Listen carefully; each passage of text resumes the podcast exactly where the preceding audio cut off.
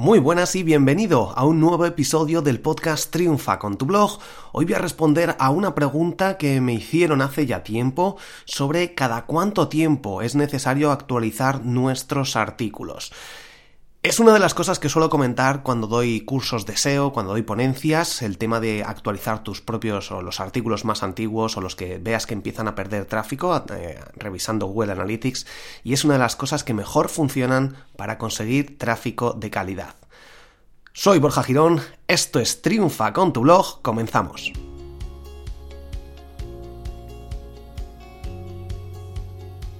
La pregunta que me mandaron, y que de hecho, como digo, comento y que mucha gente tiene la duda cuando lo comento, la gente se le abren los ojos como platos de ¿podemos actualizar los artículos y que estos artículos vuelvan a subir posiciones en Google o suban posiciones en Google? Efectivamente, esta es una de las técnicas que comento en el libro que tienes dentro de borjagirón.com. Si bajas un poquito vas a ver mi libro de 10 trucos SEO para tu blog. Este es uno de los trucos donde explico cómo, cómo hacerlo. Básicamente te lo voy a contar en este episodio, porque la pregunta que me, que me hacían era, dices que no es conveniente poner fechas de actualización muy próximas a la hora de actualizar los artículos. Yo tengo un blog cerrado por reformas y estoy actualizando contenidos. Si distribuyo los, los posts entre agosto y comienzos de noviembre, ¿eso está bien o queda muy apretujado por todo el tiempo? Bueno, Aquí hay varias cosas en esta pregunta, que, bueno, pues como toca el tema de las actualizaciones, me voy a meter en ello, pero también el tema de eh, cerrar el blog por reformas. Cuidado con esto, un blog no se puede cerrar jamás por reformas. De hecho, hay un artículo que si, buscas en Google eh, web en mantenimiento, sale un artículo mío, mm, si puedo lo pongo en las notas del episodio, pero básicamente jamás de los jamases, una vez que tienes un blog creado ya con contenido y tiene cierto tiempo, tiene dos, tres meses o más, no puedes cerrarlo y decir, venga, vamos a quitarlo y vamos a poner la, la típica web de mantenimiento y que nadie pueda acceder porque voy a hacer cambios dentro. Eso jamás puede pasar. ¿Cómo se hace bien si quieres actualizar tu blog porque tu diseño está mal hecho o porque quieres darle un nuevo enfoque? O lo haces rápido, cambias la plantilla y la página de inicio se optimiza, con WordPress ya sabes que todo se mantiene, pero la página de inicio, a no ser que uses un framework como Genesis o como cualquier otro, como Divi, etcétera, que yo recomiendo Genesis o utilizar WordPress directamente con eh, alguna especie de framework intermedio, por así decirlo. Bueno, si no te enteras mucho de esto, no te preocupes, yo lo monto, yo no, no utilizo este tipo de programas, de plugins, de extensiones para WordPress, pero en algunas ocasiones y sobre todo para gente, desarrolladores web que hacen muchas páginas web eh, a la vez, a lo mejor en una semana le mandan cinco páginas web, pues obviamente tiene mucho sentido porque ahorra muchísimo tiempo. Pero en mi caso no, yo cada vez que cambio el diseño, cada tres años aproximadamente, dos, tres, cuatro años, eh, empiezo no de cero, porque es cambiar la plantilla, elijo una plantilla optimizada para SEO y la página de inicio, y luego es lo que cambio la página de inicio y luego el resto de páginas pues retoco por si hay que cambiar algunos widgets, etc. Pero bueno, básicamente no puedes cerrar la página durante más de un día, más de 24 horas. Eh, incluso 24 horas ya me puede parecer mucho, porque si el robot de Google pasa en ese momento, va a empezar a decir, ¿qué pasa aquí? A ver si vamos a tener que desindexar y quitar todo el contenido. Y si pasan 48 horas y vuelve a pasar y ve que no, empiezas a bajar posiciones en Google. Todo el trabajo que hayas hecho antes lo puedes perder de un plumazo. En 48 horas puedes perderlo todo. Luego, si lo actualizas y está bien de todo el contenido, vuelves a empezar a aparecer. Pero normalmente pierdes mucho potencial a Google. No le gusta que juegues con su tiempo. Entonces es muy importante que no actualiz no cierres tu página web nunca, en ningún momento. ¿Y cómo se hace si quieres actualizarlo? Bueno, se puede hacer una copia de seguridad, haces en local o en otro servidor o en una parte de tu servidor o de con, con hay, hay un sistema llamado bueno, no sé si no es staking, creo que es staking, ¿cómo se llama ahora? Bueno, hay un sistema, por ejemplo, con SiteGround, con el plan Pro, Puedes hacer una copia directamente, lo hacen es haciendo clic, te hace una copia en otro directorio y luego cuando haces todos los cambios, pruebas, etcétera, lo pasas a producción, por así decirlo, que es como al directorio raíz y se sobrescribe todo con la nueva versión. Y esto no tarda nada, tarda unos segundos. Entonces, esta es la forma apropiada. O te haces una copia de seguridad, lo cambias, o si lo quieres cambiar en el momento, pues que se vaya cambiando en el momento y le dedicas a lo mejor a la una de la madrugada hasta las 5 de la mañana a hacer los cambios porque hay menos tráfico. Aquí analizas Google Analytics y lo puedes ir haciendo. Pero de nuevo, Lo importante siempre tener una copia de seguridad con el, hosting que te haga copias de seguridad. Ya sabes que yo recomiendo eh, SiteGround en borjagirón.com barra SiteGround. Ahí tienes copias de seguridad, tienes soporte técnico, eh, tienen teléfono por si acaso necesitas ayuda telefónica. Es una pasada. Así que bueno, en borjagirón.com barra SiteGround ahí te ofrecen todo este tipo de actualizaciones, migraciones y soporte. Entonces, una vez sabemos esto, ¿cuándo tenemos que actualizar nuestros artículos, nuestros contenidos? ¿Cuándo tenemos que cambiar esta fecha, meterle dos o tres párrafos nuevos, añadirle alguna imagen, incluso algún vídeo o algún tutorial dependiendo de la temática y tenemos que volverlo a publicar? Pues depende. Pero normalmente, una vez a la semana, si yo ahora mismo llevo ya tiempo, a lo mejor publico nuevos artículos uno al mes y actualizo tres o cuatro o cinco al mes. Depende, depende. Puede que actualice tres, puede que uno, puede que dos, depende. Entonces, ¿qué es lo que hago? Me meto en Google Analytics o veo algunos artículos que me están trayendo ingresos por afiliación o muchas visitas y que luego la gente compra el curso o, o directamente porque sé que ayuda a la gente y porque tiene muchas búsquedas, poca competencia, etc. Voy analizando los artículos más importantes dentro de mi estrategia. Y una vez vistos estos y teniéndolos localizados, lo que tengo que hacer es revisar cada mes o cada dos meses para ver si puedo, si han perdido algo de tráfico, si han perdido tráfico o no, y en base a eso actualizar los que más tráfico han perdido o los que más me interesa potenciar de nuevo.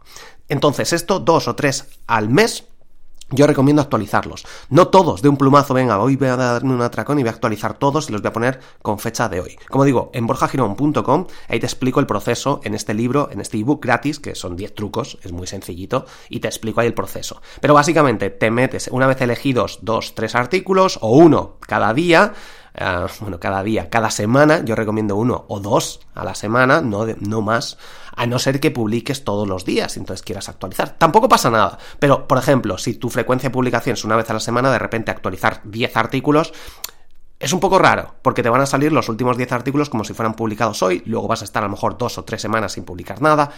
Entonces, a Google le gusta y a cualquier usuario que hay una periodicidad que cada semana salga un artículo, cada día, pero de repente cambiar 10 artículos nuevos un día y luego uno otro día y luego ninguno durante dos semanas, no le gusta a nadie. Entonces tenemos que saber este funcionamiento, este comportamiento de las personas y del robot de Google y a partir de aquí actuar. Además, tenemos que tener en cuenta las redes sociales.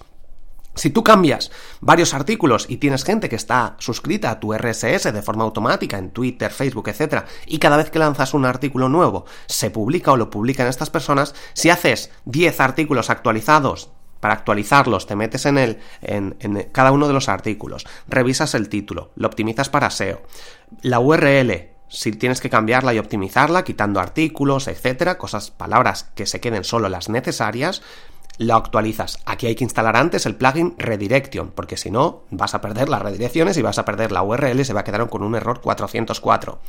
Revisas estas palabras, esta palabra o frase inicial en el primer párrafo que esté muy parecida o igual al título.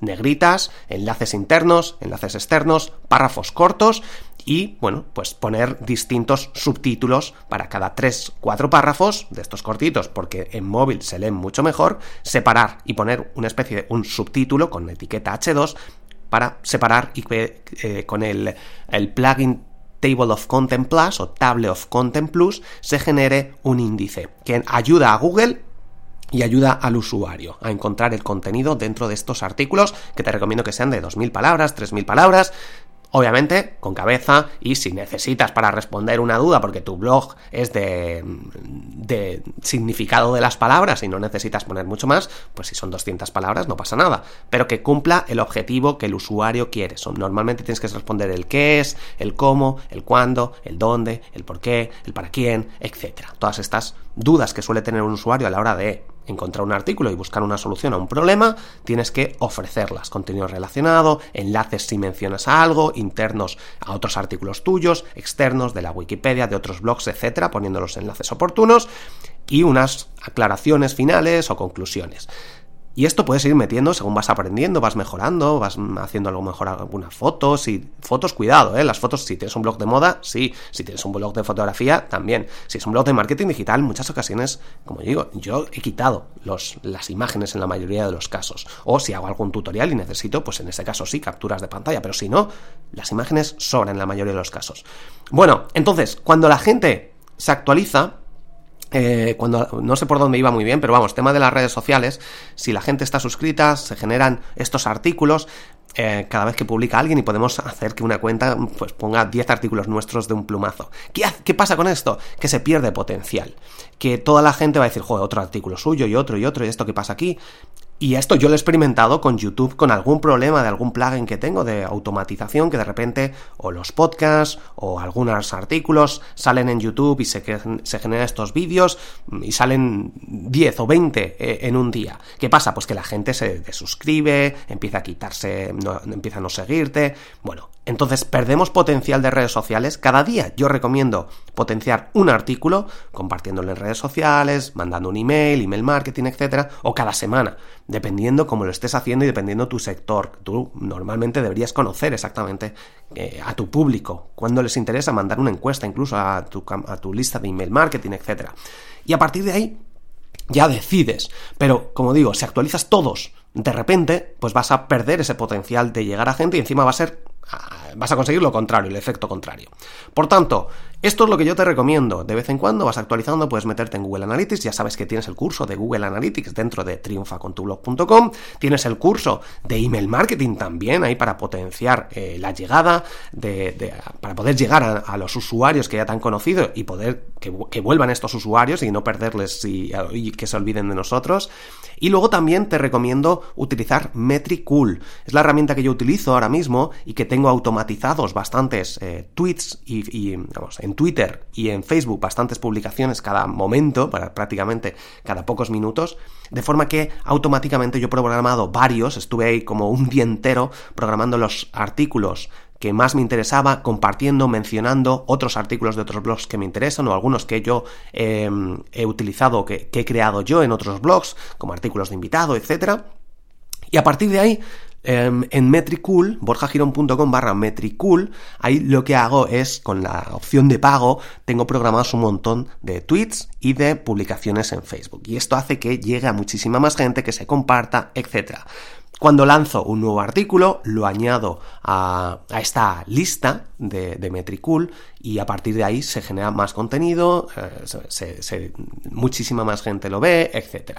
Entonces, bueno, como digo, estas son las opciones. Dentro de borjagirón.com barra recursos tienes ahí todos los recursos que yo utilizo. Por ejemplo, cuaderno. si, estás vendiendo online, tienes que utilizarlo. O sea, es que esto a mí me, ayudó muchísimo a ahorrar muchísimas horas de trabajo para eh, cuaderno con Q, borjagirón.com barra cuaderno o en borjagirón.com barra recursos para temas de facturación. Ahora mismo, si tú compras cualquier producto mío online, ya sea mi curso de SEO o en borjagirón.com arriba en el menú tienes todo. Mi curso de SEO o te, ah, te suscribes a triunfacontublog.com pasando el test inicial que tengo ahora mismo o, o compras algo una de mis consultorías, etcétera, se genera una factura de forma automática. Yo no tengo que andar ahí pidiéndote los datos, porque tú solo ya tienes que puedes meterlos directamente si quieres la factura, obviamente. Y esto me ahorra muchísimo tiempo. En PayPal o en Stripe, cuando alguien hace un pago a través de mi cuenta, también se genera factura automática, genera los datos. Eh, es una pasada y además es que ellos te hacen, si tienes otro software, te hacen la migración. Como digo, estos son los programas que realmente ayudan a los emprendedores online. Y bueno, pues eh, hasta aquí este episodio. De nuevo, actualiza tus artículos. En muchas ocasiones veo muchísima gente que se vuelve loca creando nuevos contenidos y realmente lo único que tienen que hacer es revisar esos contenidos antiguos o esos contenidos que realmente tienen valor para el usuario, aportarles más valor, meterle dos, tres párrafos, cuatro párrafos nuevos, revisarlo otra vez bien, porque seguramente hayamos cometido errores ortográficos, etcétera, que yo, a mí me pasa muchas veces, de hecho, anda, ¿y esto que he puesto aquí? Y lo cambias, lo optimizas, cambias la fecha de publicación a la fecha de hoy y le das a publicar de nuevo o actualizar.